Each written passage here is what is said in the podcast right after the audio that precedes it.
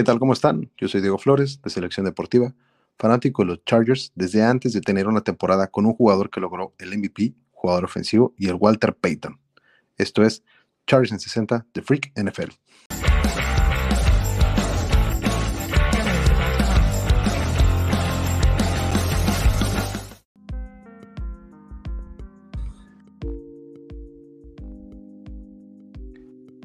Chargers en el tiempo.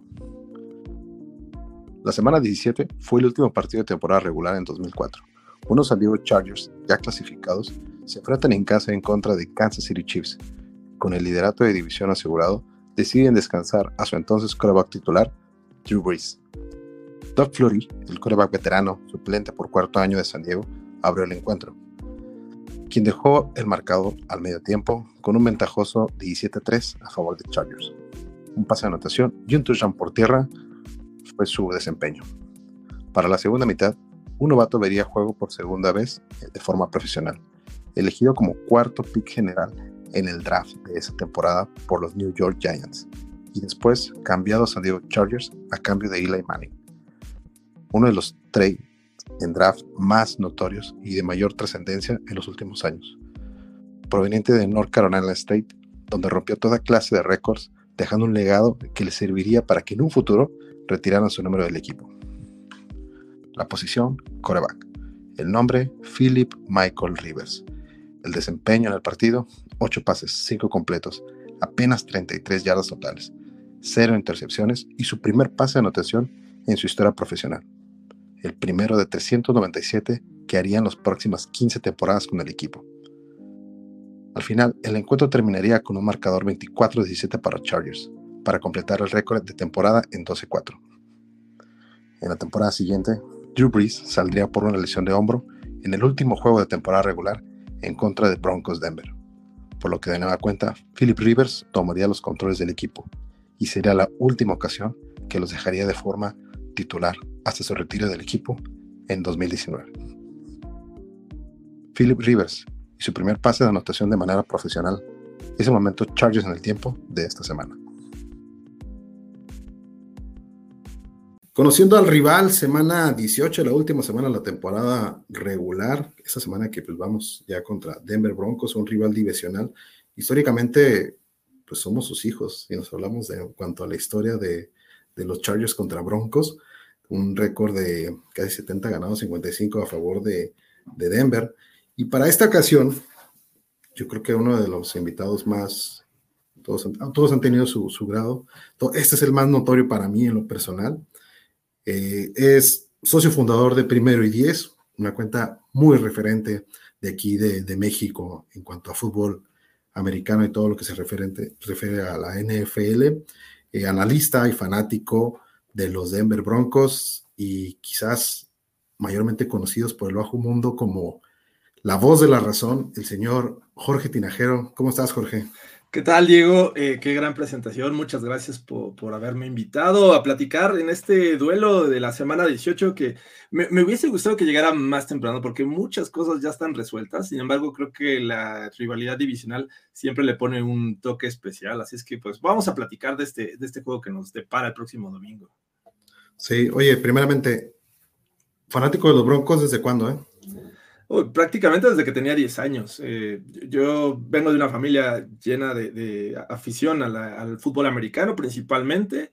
Eh, mi papá jugó, yo también jugué de niño y bueno, a los 10 años conocí este, e, este coreback que a muchos de los fans de los Broncos nos encantaba, que era John Elway, y desde entonces empecé a seguirlo, empecé a seguir al equipo y pues me hice, me hice fan desde entonces. Un John Elway que a los fanáticos le encantaba y John Elway encantaba los, le encantaban los fanáticos. y, creo que es una de las grandes identificaciones como símbolo de Broncos, tanto como jugador y ya después como general manager. Trataba de dejar su firma. Definitivamente los, los, tres Super Bowls que tienen en su cuenta los, Broncos ha tenido algo que ver John Elway, ¿no? El back to back del 97 y 98 en el que él era el coreback y bueno, eh, se despide siendo el MVP de Super Bowl 33 y después en el Super Bowl 50 con Peyton Manning, en donde él era ahí prácticamente el general manager. Sí. Realmente, cuando la primera vez que te contacté para esto, yo dije, vamos a llegar a una semana 18 donde todavía vamos a estar mucho, bastante en juego para, para, para, para postemporada, por cómo se veía el calendario de los Chargers en ese momento. Se viene una serie de victorias que nos favorece y nos facilita el hecho de que ya estemos asegurados en playoffs y todavía podemos ascender un poquito más allá logrando el, el quinto sembrado. La mejor posición para aquellos que no ganan su división, que es la posición número 5 para playoffs. Broncos está teniendo otra realidad. ¿Cómo afronta? Bueno, primeramente, ¿cómo, cómo el aficionado en este momento, qué espera de este juego? Me parece que desde la perspectiva de los Broncos es eh, dar una honorable despedida a una temporada que la verdad fue de decepción.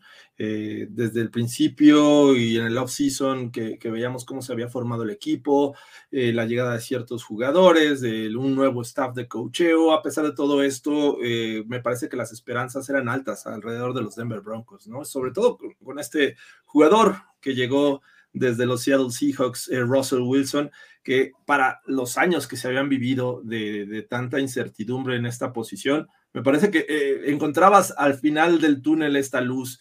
Eh, y desafortunadamente no fue así. Me parece que nos topamos con pared. Y, y, contestando a tu pregunta, creo que lo que esperaría y lo que esperamos muchos fans de los Denver Broncos es una victoria en casa, la última del año, porque de aquí hasta agosto que comience la, pretemporada es cuando los volveremos a ver. Así es que eh, ojalá y que sea una digna despedida desde, desde esta, de este lado del balón.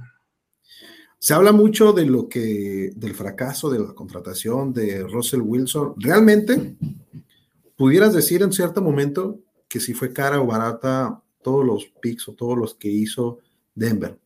Pero en su momento el desempeño, si hubiera sido un gran desempeño, pues lo justificaba. No, nadie sabía realmente que esto iba a suceder de esta manera, o sea, nada más para, para redondearlo aquellos que no están enterados. Tienen a, contratan a, bueno, adquieren a Russell Wilson por parte de Seattle y Denver lo que da por él es una primera y segunda ronda del 2002-2003 del draft, una quinta ronda del 2022 y aparte a Drew Locke, a Noah Fant, a su al y a un, este, un defensivo que es Shelby Harris. Posteriormente le dan un contrato de 245 millones por cinco años, me dice si me equivoco en algo. ¿Y, y qué es eso, eso para, para pensar, para empezar? Se pensaba que sí pudiera ser un poquito caro la situación, más por la edad de Russell Wilson. Sí. Eh, Mira, definitivamente si nos ponemos a evaluar lo que ha sido Russell Wilson en términos de resultados en esta temporada, ha sido un, algo muy caro, definitivamente. Eh, vamos a ver qué pasa, porque a fin de cuentas creo que eh, ha habido cambios. La semana pasada me parece que fue esta en la que se sacudió el mundo de los fans de los Denver Broncos cuando anuncian que, que Nathaniel Hackett, quien eh, venía de estrenarse como head coach con, con los Broncos, pues la verdad fue despedido y no dio los resultados. Ahora, bueno, vamos a ver qué sucede en, un futuro, pero definitivamente, eh, si lo evaluamos y hacemos el corte de caja al término de esta temporada, te puedo decir que es algo muy caro hasta el momento, ¿no? Eh, que, que no se debió a lo mejor haber dado, pagado tan caro de haber sabido que íbamos a ver esta versión de Russell Wilson, pero también creo que, que el sistema no le favoreció. Hemos visto, y a lo mejor nos vamos con esta idea de que un coreback es bueno en cualquier sistema. Y me parece que no fue el caso con, Russell Wilson. Vamos a ver si llega un, un head coach, perdón, que le pueda sacar un mayor provecho o no sé, no sé qué vaya a pasar con el staff. Me refiero a coordinador ofensivo, de coach de corebacks, porque todo esto también influye en el rendimiento de un jugador, pero eh, vamos a ver qué pasa. Definitivamente hoy por hoy es alguien que no te puedo decir que valió la pena. E incluso este contrato me parece que fue aventurado sin haber visto ningún solo snap, solamente dar por hecho de que se llama Russell Wilson. Así es que, bueno, esos cinco años se agregan a los dos que tenía, y que venía este, ya del contrato de, eh, que, el cual firmó con los Seahawks. Así es que son siete años, seis años más prácticamente en, los Denver Broncos. Y tampoco, y digo, y he visto historias también y, este, y opiniones en las que dicen, ya, salte de ahí, pero es muy caro salirte de este contrato, ¿no? El sí, money.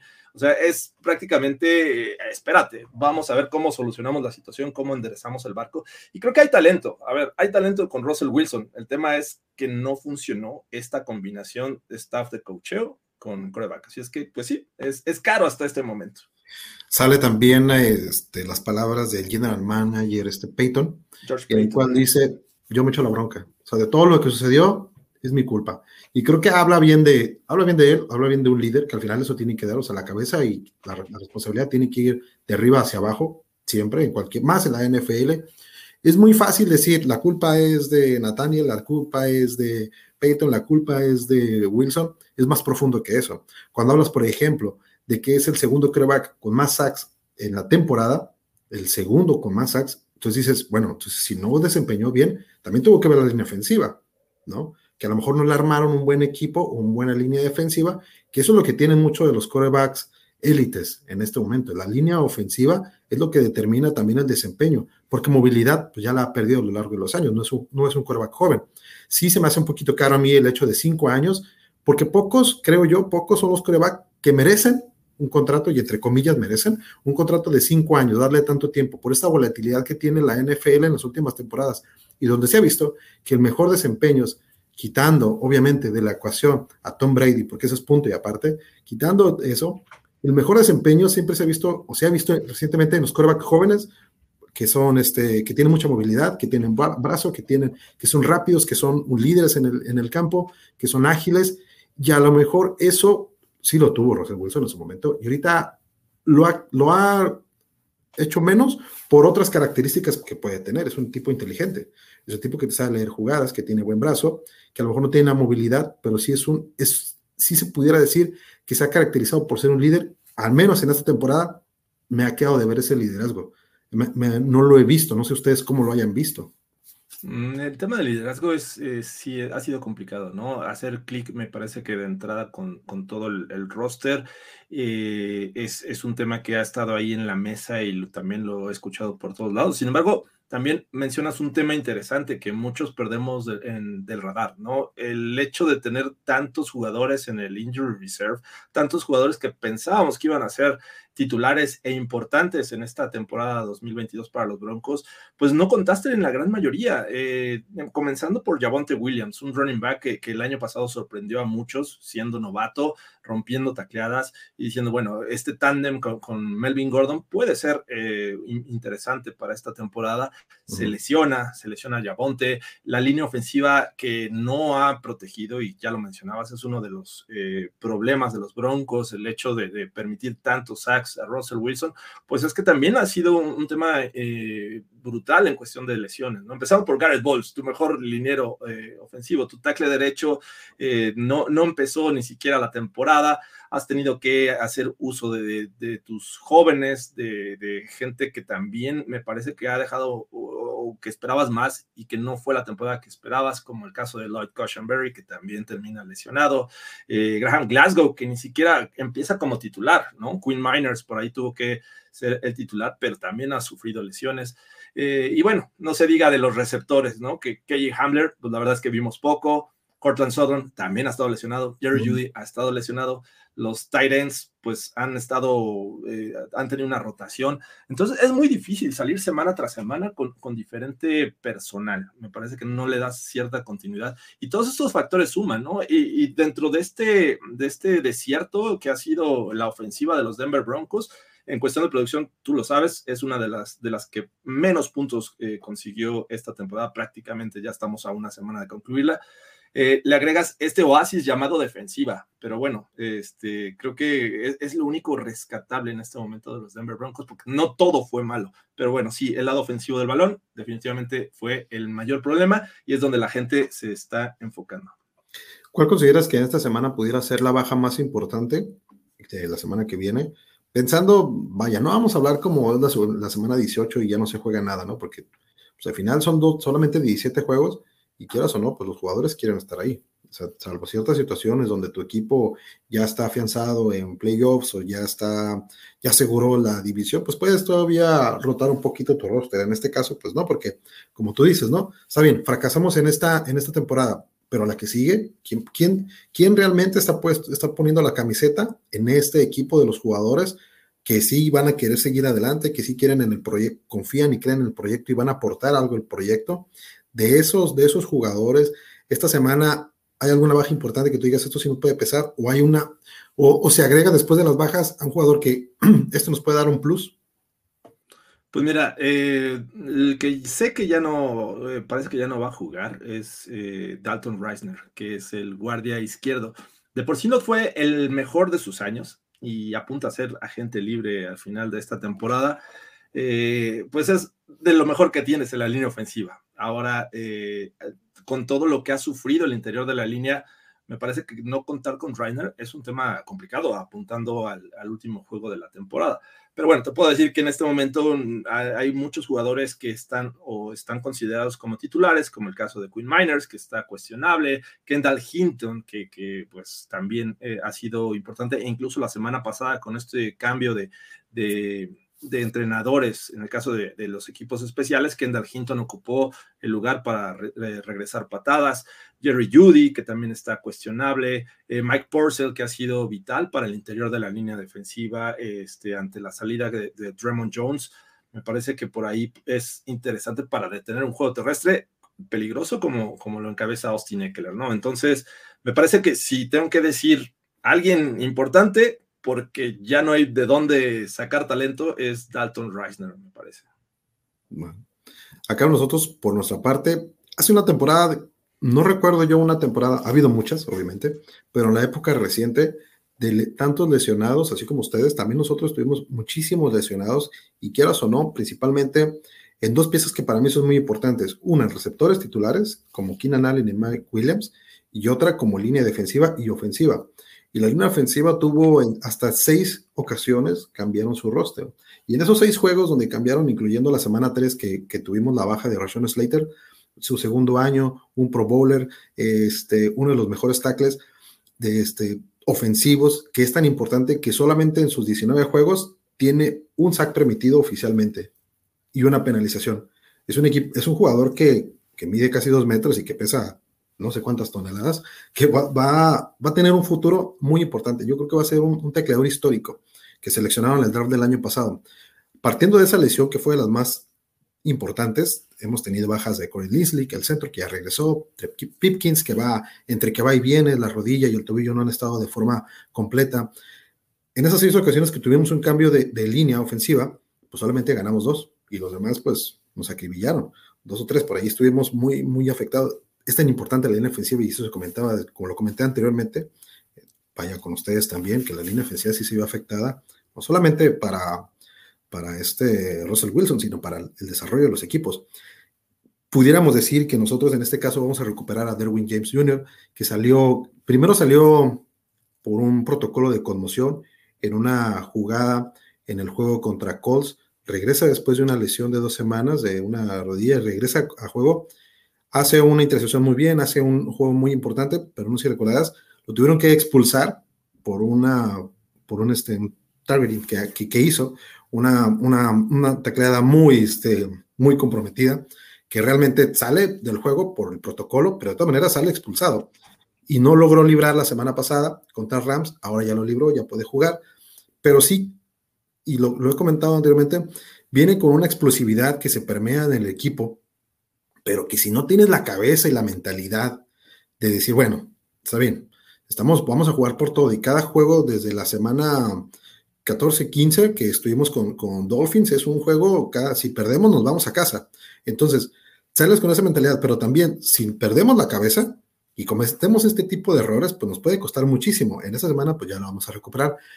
Se ha dicho, y lo, lo comento, que Roshan Slater, este jugador, pudiera regresar desde un principio, tuvo aparentemente tuvo una ruptura del tendón del bíceps, que eso tuvo que tener una cirugía, entonces ya se recuperó la cirugía, se esperaba y se especula que pueda regresar o esta semana o en playoffs, así lo manejaron con Bosa, en Bosa el miércoles se presentó, el jueves entrenó un poquito y el sábado, el domingo ya jugó, entonces, que estaba en, estaba en forma, ¿no? nosotros nos dicen las, las lesiones, pero pues obviamente el equipo ya conoce muchísimo de todo el desarrollo, la rehabilitación que tienen. Y en parte el juego, pues parte de la rehabilitación, de una u otra forma. Eh, ojalá y no, no lo apresuremos específicamente a, a Slater. Vamos a ver, este, fuera de ahí tenemos prácticamente el equipo completo. ¿Cómo crees tú, cambiando ya vino las, las, las, este, la lista de lesionados, cómo crees tú que puede abordar los Broncos este juego? Es un juego divisional que, que vaya, lo quiero, lo quiero recalcar, fue en la semana 7 creo cuando jugamos en el SoFi, en la 6, cuando jugamos en el SoFi Stadium y fue un juego muy cerrado que se fue a tiempo extra y prácticamente fue a causa de un error de una patada de despeje, que fue ahí un, balón suelto que la recupera, sí forzado y no, por los equipos especiales de Chargers que empujan un poquito al, al, otro defensivo, al, del, equipo especial de Denver, que provoca que se le vaya el balón, que tenga un balón suelto y lo recupere, lo recupere este Chargers en la yarda 30, 20, no recuerdo exactamente, en terreno de, Broncos, y al final fue un, un, gol de campo. O sea, las defensivas estaban tan a tope en ese momento que que no pudieron hacer mucho los dos, las dos ofensivas. ¿Esperas un juego igual? Eh, sinceramente no, y, creo que mucho va a depender de lo que pase a las 12 del día del centro de México eh, o 10 de la mañana para ti, porque pues van a enfrentarse en ese momento los Ravens y los Bengals. De perder los, los Ravens, me parece que pase lo que pase en, en Power Field My High, los Chargers ya tendrían el número 5 y todos quieren enfrentar al campeón de, la eh, AFC South. Así es que eh, creo que el mismo Brandon Staley eh, mencionó, ¿no? Todo va a depender de qué va a pasar en ese juego.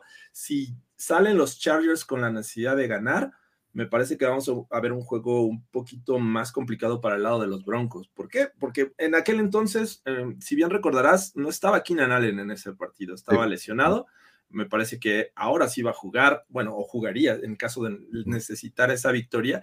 Y eh, vimos también una de las, de las situaciones que eh, en ese momento nos preocupó mucho como, como afición, el ver a un novato como Damari Mathis eh, siendo castigado en cuatro ocasiones, me parece, contra esta ofensiva de los Chargers por interferencias de pase. Damari Mathis, desde entonces, ha sido muy buena su contribución. La semana pasada está, salió lesionado por un tema de conmoción entonces, no sabemos si va a jugar todavía. Eh, que, a mí me parece que es importante en el caso de que quieras de tener una pareja como la de Keenan Allen y Mike Williams. En aquel entonces Mike Williams hizo, me parece que un par de recepciones para 17 yardas y creo que Joshua Palmer fue el líder, el que más buscó eh, este, eh, Justin Herbert fue a, Austin Eckler en el caso de, ataque aéreo. Entonces yo esperaría que si ellos salen con todo, con una necesidad, me parece que va a ser muy complicado de tener este,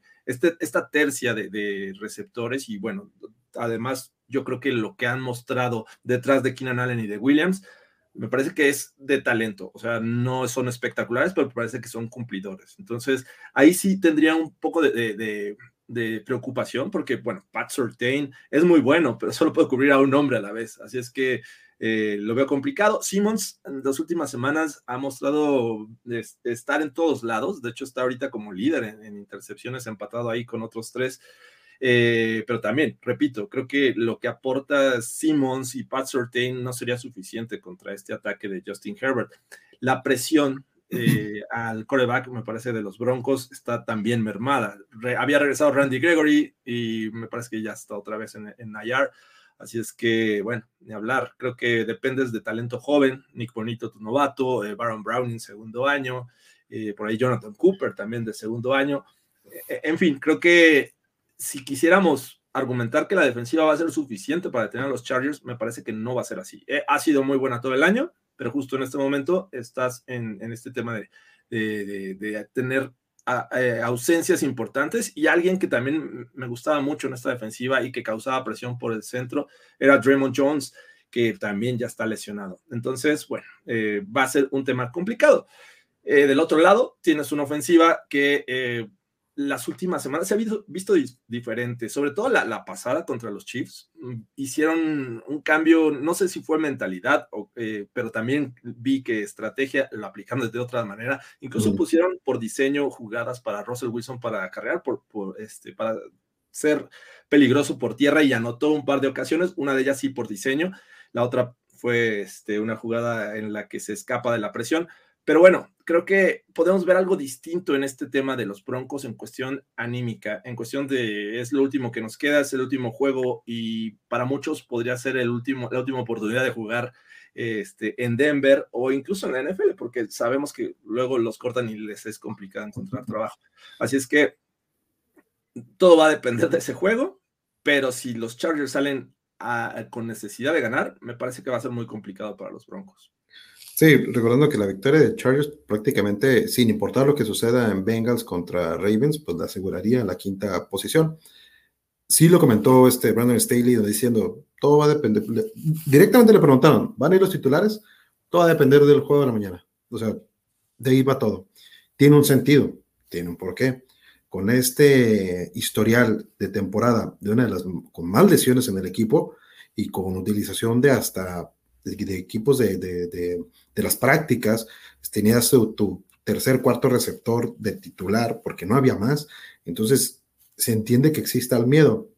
Creo yo que sería un, un abuso, un abuso de confianza el mandar a todo el equipo de forma suplente. Sería un abuso de confianza y también sería una parte de falta de respeto. Es un equipo divisional en el que históricamente se nos ha complicado, se nos complica el doble en Denver, eh, realmente. Es un, juego, es un campo difícil. Se ha visto Broncos, se vio bien hace que como cuatro semanas, también jugó contra Chiefs, ¿no? Jugaron contra Chiefs hace como cuatro semanas en este tan cercado y en las dos ocasiones se le veían, digamos, episodios fugaces de que, bueno, igual y sí, todavía Russell Wilson puede tener cierta este, este, comunicación con sus receptores. Eh, en aquella ocasión creo que quedaron también el marcador fue un poco abultado, 24-35, más o menos así, no lo recuerdo exactamente. O sea, no, no, no era más de dos, este, dos posesiones. En, esa ocasión, en esta ocasión sí fue un poquito más abultado, pero eso es lo que tú dices, ¿no? Esos chispazos donde dicen, bueno, tengo estas características, mi equipo tiene estas características, voy contra un equipo de estas debilidades, pues vamos a atacar ahí, vamos a atacar el juego terrestre. Una de las debilidades que tiene Charger es la, la defensiva contra el juego terrestre, que es la número 27. Entonces, si pueden desarrollar bien los este, Denver su juego terrestre, con los corredores que, que comentaste, pudieran tener, creo yo, una ventaja. Una de las desventajas, te lo digo desde ahorita, es la poca efectividad en la zona roja que tiene Chargers.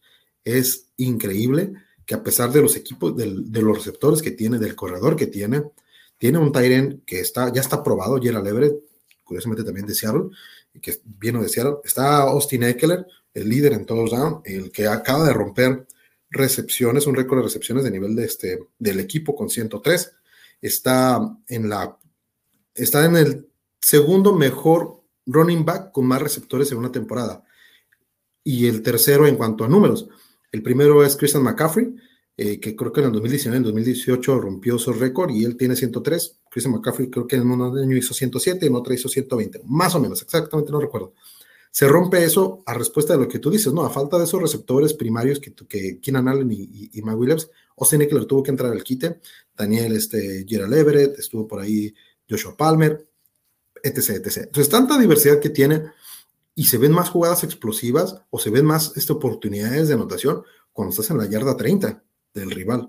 Ya cuando te vas acercando ya se nos complican muchísimo las cosas. Y que eso es un juego, pienso yo, que los dos deben aprovechar cualquier oportunidad de zona roja. O sea, no hay necesidad de jugártela en cuarta oportunidad. Tienes el gol de campo, agárralo, porque ya vimos cómo quedó el juego en la semana 6, donde por un gol de campo se definió todo. Entonces creo yo que, pudiera ser una buena, una buena oportunidad para que, para que Russell Wilson juegue sin estrés, para darle un poquito más de flexibilidad a la ofensiva de, de los Chargers, darle también más dinámica de juego y lo que tú dices, ustedes tienen bastantes jugadores novatos o, tienen jugadores jóvenes que pueden ser un futuro. Y creo que este pudiera ser una forma de representar, o más bien de darle crédito hasta la próxima temporada, ¿no? Sí, sí, definitivamente. Creo que, aunque ahorita no están los ojos eh, del head coach del próximo año, eh, o, posiblemente sí, y los están viendo, ¿no? siempre, para eso se quedó Rosberg en, en, el puesto, para estar evaluando prácticamente todo, desde staff hasta jugadores, ver eh, quienes tienen esta actitud y, este, y calidad para mantenerse en el equipo. Entonces creo que eh, sí, estos, estos jugadores se, van a, estar, eh, digo, al menos en el caso de los Broncos, que ya no tienen nada que competir en esta temporada, ya están eliminados. Eh, pues al menos en el amor propio es dar el mejor juego de tu vida y, este, y tratar siempre de, meter pie al rival divisional, ¿no? En este caso los Chargers, si ellos salen con esa necesidad, bueno, sería una motivación adicional para, el, equipo de los Broncos. Eh, pero bueno, yo creo que repito, como lo dije al, inicio, es darle a, esta afición a la cual me parece que le deben mucho porque esperaban tanto de este equipo, no fue así y al menos hacerle una honorable despedida en el Empower Field, ¿no? En, Denver. Así es que eso es lo que yo esperaría, un poquito de, amor propio. Eh, y, fíjate que en el caso de los Broncos, yo sí los veo como arriesgando en cuartas oportunidades. Lo vi un poquito con, los Chiefs, es decir, vámonos, vamos por la cuarta, no, no lo dudes, o sea, ya, no tenemos nada que perder. Si no la consigues, no pasa nada, ya. De todas maneras, eh, es un juego que ya todos te daban por perdido, ¿no? Y bueno, Pero cuando el marcador era muy abultado, ¿no?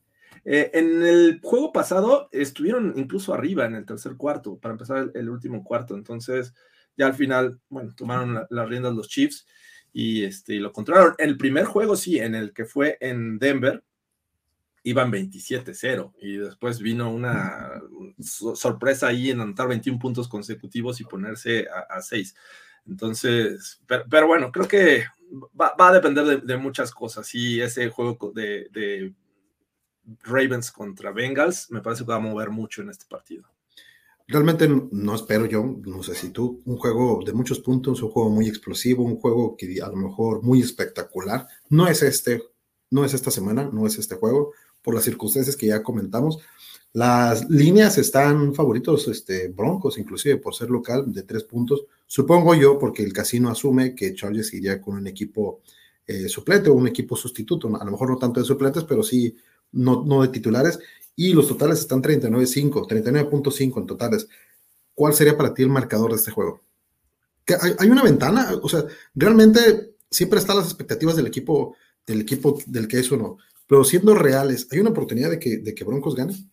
Fíjate que yo en, mis picks de esta semana, este, lo que llamaríamos el money line, este, al ganador, puse a los Broncos porque creo que se puede dar el marcador a favor de los Bengals y ellos, aunque salieran con la, necesidad de ganar el juego en, Denver, me parece que en algún momento van a eh, quitar a sus titulares. O sea, ellos ya tienen que estar pensando en playoffs, tienen que ya ver el siguiente juego y creo que Brandon Steele en algún momento va a dejar esta posibilidad de, a ver, ya, este, lo que hicimos, ya serán los Jaguars, serán los Titans, o posiblemente el 3, ¿quién puede ser? Pueden ser los Bengals, es un juego complicado en, Cincinnati, o pueden ser los Bills, no sabemos qué va a pasar con ese encuentro, pero bueno, creo que lo que tienen que hacer los Chargers es ya no arriesgar de más en algún momento del juego, y veo a los Broncos por ahí con, con tiempo basura, eh, dándole la vuelta, porque sí lo esperaría un poco cerrado al principio y eso le, habría, le daría la oportunidad a, los Broncos de ganarlo. Yo veo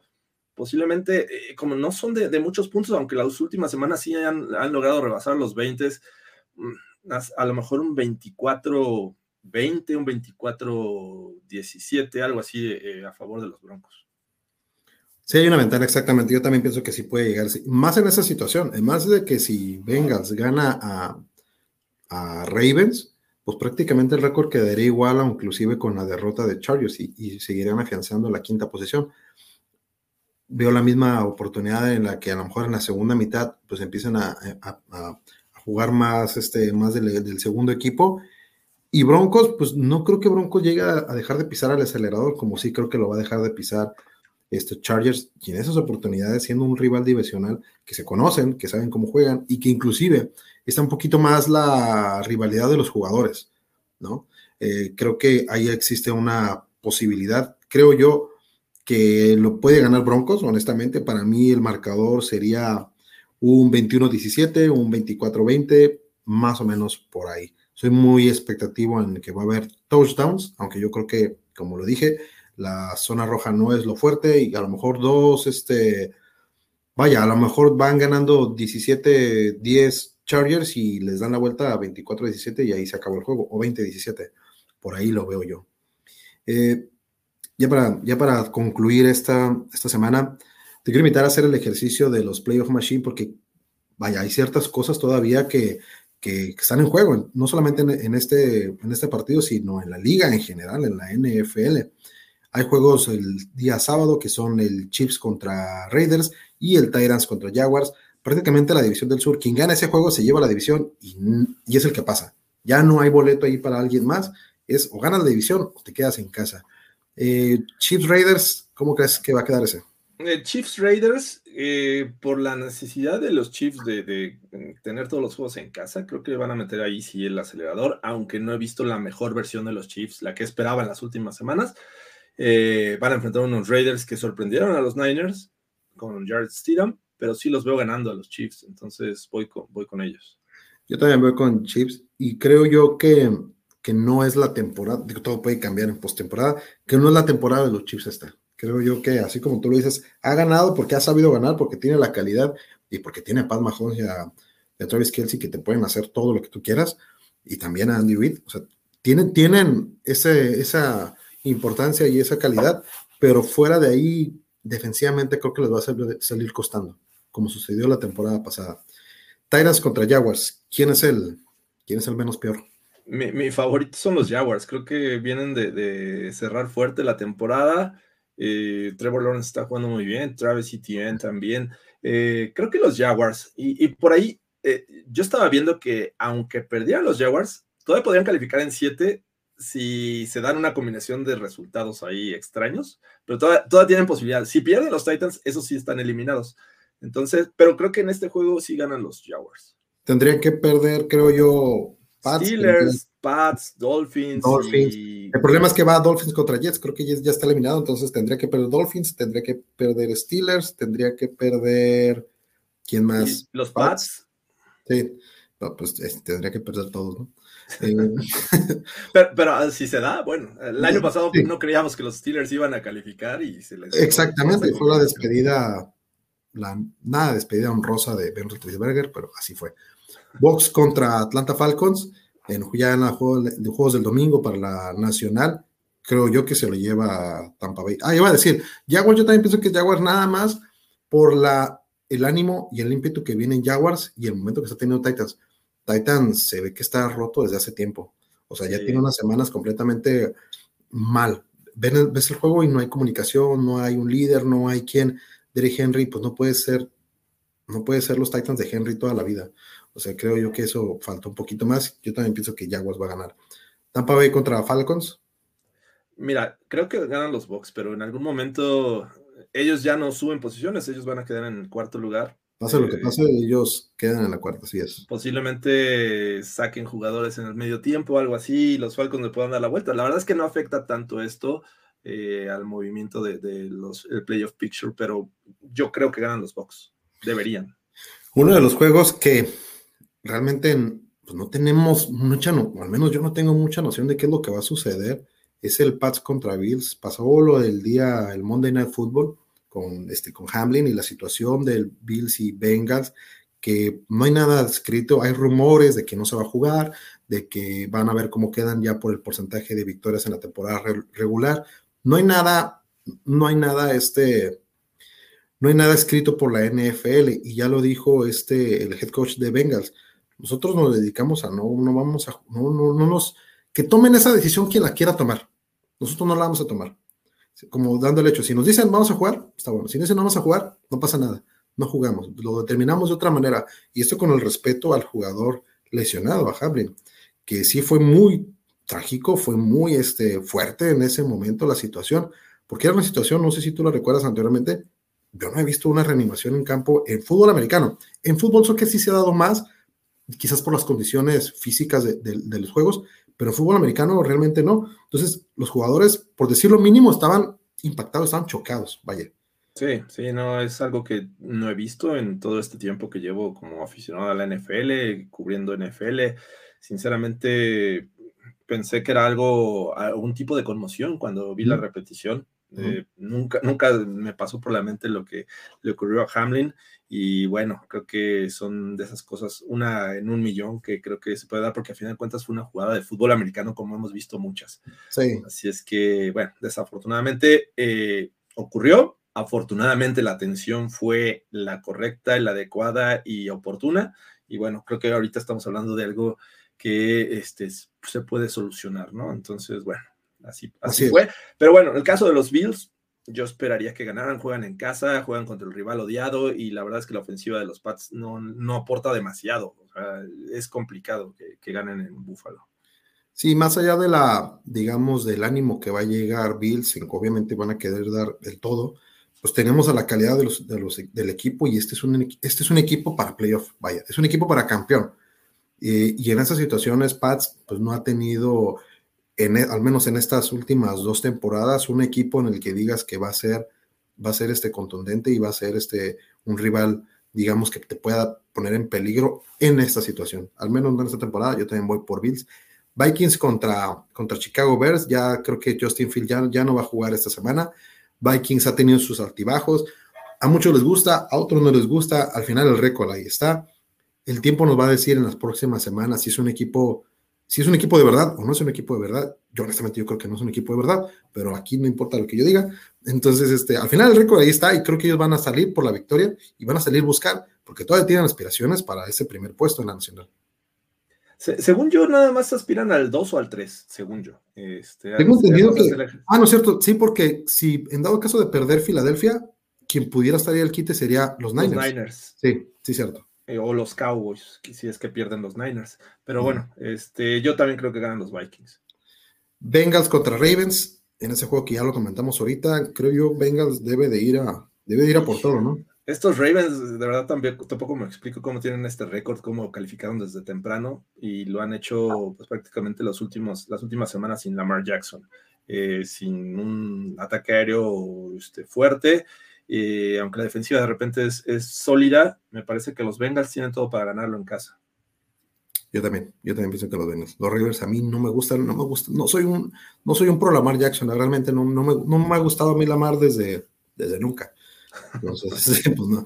Un juego que no influye nada, el Titans, con, perdón, el Texans contra Colts, nada, nada se juega aquí. Eh, no sé, hasta un empate, no sé realmente. Un volado, pero yo, yo le fui a los Texans, creo que... Voy a hacer segunda, realmente no he visto nada de ese juego. La primera semana quedaron empatados, es el empate que tienen ellos. Sí. ¿Por qué no, pensar en otro empate? Pero no me asombraría, realmente no me asombraría que volvieran a empatar, total. ¿no? Es la NFL 2022. Este, Jets contra Dolphins, Dolphins que todavía siguen peleando por estar ahí, por asegurarse una victoria. No sé si lo asegura realmente, pero sí les da un parámetro más, más cercano a eso. Sí, eh, me, cuesta trabajo creer en los Dolphins pese a que juegan en casa, porque pues no va a estar Tua, tampoco va a estar Teddy Bridgewater, va a estar Skylar Thompson.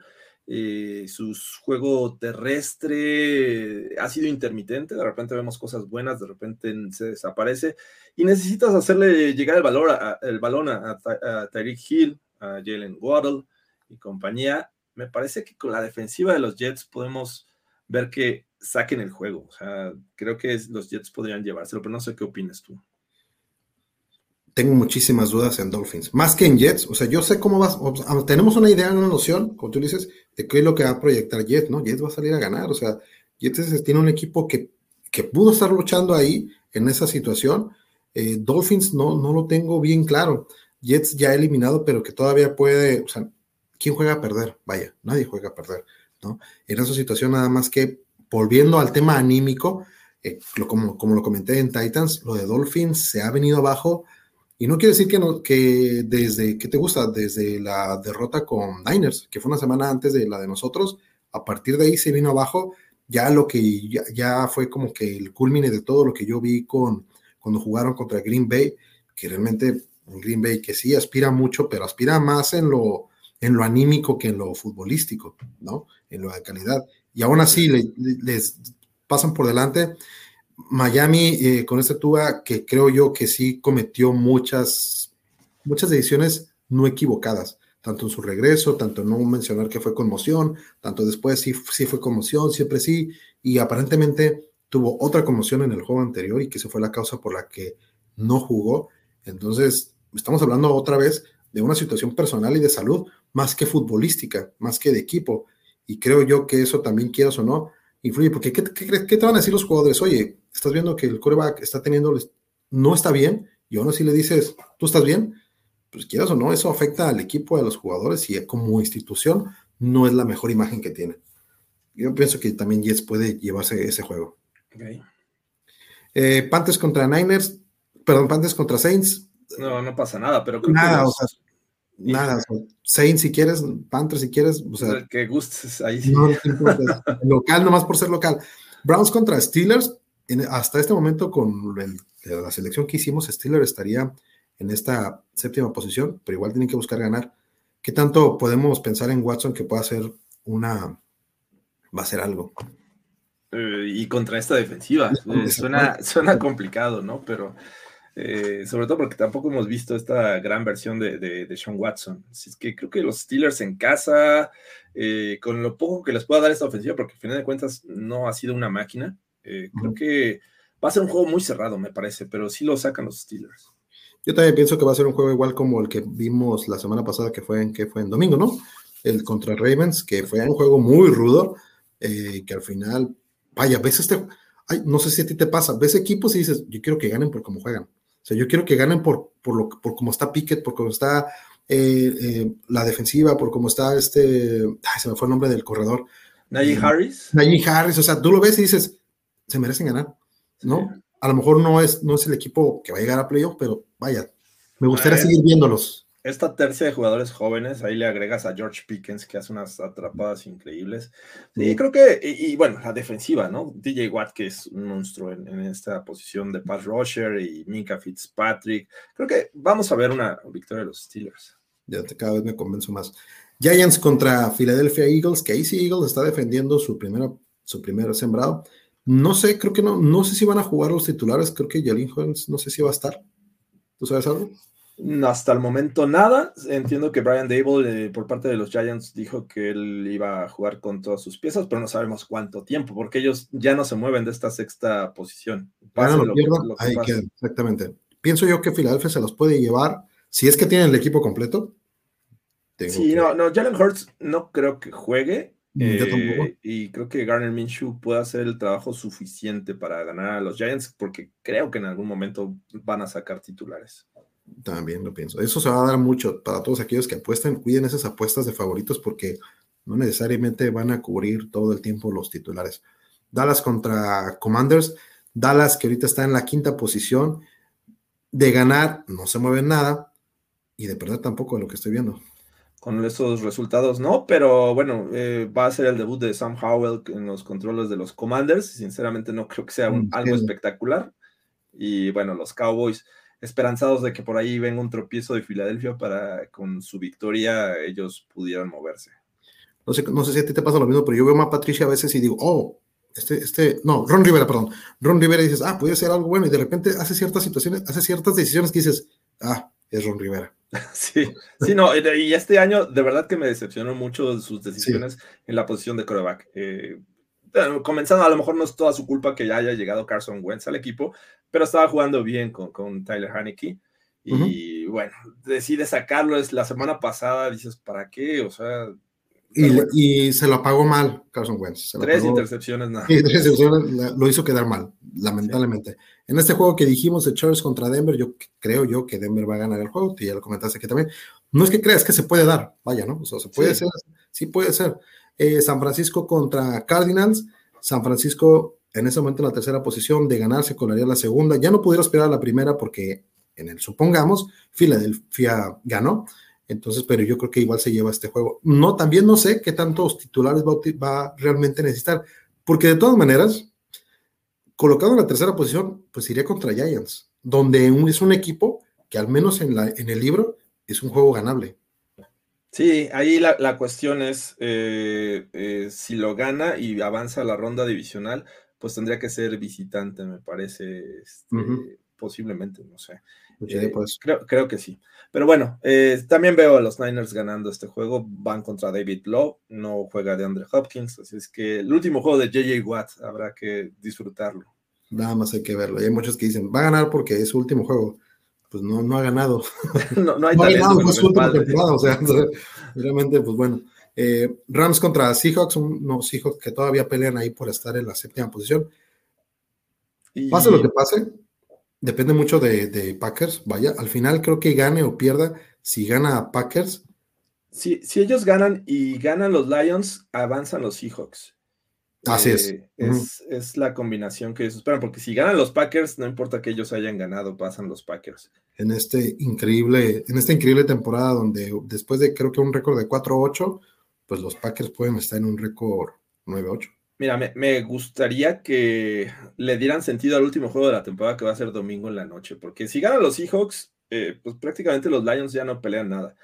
Eh, pero en cuestiones de fútbol, creo que son un mejor equipo que los Rams y deberían de ganarlo. Deberían de ganarlo. Y al final, el domingo, Packers. creo que van a ganar los Packers, sin duda. Hay un equipo que, que tú tengas como tu rival, como tú digas, los odio que dicen que no hay odio en el fútbol americano, pero sí lo hay.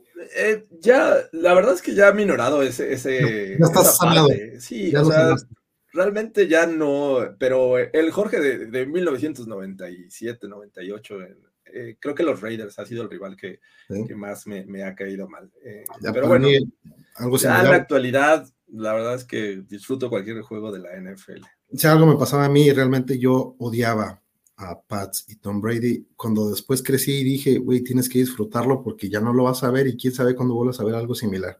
Yo, por ejemplo, eh, me caía muy mal Peyton Manning con los Colts. Y eran unas palizas que le daba a los Broncos. Que decía, por favor, ya. Y cuando supe que Peyton Manning se iba a los Broncos, dije, no puede ser, no puede estar pasando esto. es que nos, tenían, de, nos tenían de, de, hijos a la conferencia oeste. Llegamos al playoffs, tanto Tom Brady como Colts o Peyton Manning nos tenían de hijos, o sea, no importaba. Recordó que los, Chargers le daban pelea a Peyton Manning en los Colts, o sea, creo que una vez los sacaron de playoffs. Sí, y después veíamos a, Tom Brady en la siguiente y pues ya valía. Exacto, a Tom Brady no, no lo podía ganar, pero por ejemplo, los Broncos eh, era el rival que le ganaba a Tom Brady de los Pats. y siempre había como, ¿a quién eres? ¿Eres Team Peyton Manning o eres Team Tom Brady? Yo era Team Tom Brady, por ejemplo, ya veo que, no, Peyton Manning, ya veo que tú eras Tom Brady. A, mí me cae bien Tom Brady, de verdad, o sea, no tengo ningún problema, porque también no me, no me afectó tanto como, como fan. Creo que en muchas ocasiones se le ganó y eso me, daba mucha alegría, pero bueno, este, llegó Peyton Manning a, Denver y pues ahí tuve que eh, hacer paz con, con el señor Manning. Ese es el momento de sanación que te da. Exacto. Jorge, te agradezco muchísimo este, este episodio, este momento. no, sabes, no sabes para ti lo que significa para mí el poder convivir y hacer este tipo de cosas. de este, verdad que muchas gracias. Las veces que, que, podamos, este, con gusto estamos aquí eh, a la orden y muchas gracias a toda la gente que nos está escuchando y pues ya saben, sigan aquí a Diego Flores, por favor. Quienes no lo saben y todavía no están enterados, pues Jorge Tinajero está en una dinámica que estuvimos a lo largo de la temporada con NFL Survivor de Play Do It. Y es una sorpresa, Jorge, porque te conocemos como analista, pero no como apostador. Y estás dando cátedra a todos los demás que nos decimos apostadores. Bueno, es, es cuestión de de repente ponerse a estudiar un poquito. La, verdad es que no soy ese jugador de, semana tras semana y esté pendiente de los momios y todo esto pero si me gusta hacer algo, hay que hacerlo bien. Y cuando me invitaron a la competencia, dije, bueno, pues vamos a, tratar de. A mí me encanta mucho el Survivor, por ejemplo, el Survivor este, tradicional. Sí, sí, sí. pero esta semana, digo, esta temporada fue brutal. O sea, creo que. ¿A la qué semana llegaste? La semana uno. o sea, imagínate. Yo a la semana cuatro llegué. Fue y en la que estaba fue campeón alguien que fue campeón alguien en la semana 7. Así estuvo. Sí, estuvo horrible esta temporada para el Survivor. El que creías que iba a ganar no se daba. Pero bueno, gracias por la invitación a esta dinámica. Eh, eh, también he encontrado esta parte eh, en mí que, le gusta lo de las apuestas. Y pues me ha salido bien. Y pues ahí vamos. Pues damos por terminada esta, esta, esta sesión, este capítulo de esta semana. Realmente, familia Bolt, no es importante esta semana 18, lo importante son los jugadores, lo importante es lo que nos ha dejado al final esta última semana, ¿no? Que realmente lo importante son las cosas que de lo, humano, la persona, la humanidad, los jugadores, la salud, la familia, todo eso, o sea, queda muy bien redondeado a, estas temporadas y realmente si ganamos o perdemos no pasa nada, lo importante es seguir, disfrutar y, jugar así y vivir, vaya. Eh, han sido, semana, han sido unos días difíciles para, para, muchos, que esperemos que poco a poco vuelve eh, el cauce del río de forma natural. Te agradezco, Jorge, de nueva cuenta. Muchísimas gracias. Jorge Tinajero, síganlo en, en Instagram, en Twitter. Ahí lo van a seguir con toda la información de los Denver Broncos y pues a disfrutar este juego. Volta y muchas gracias por escucharnos.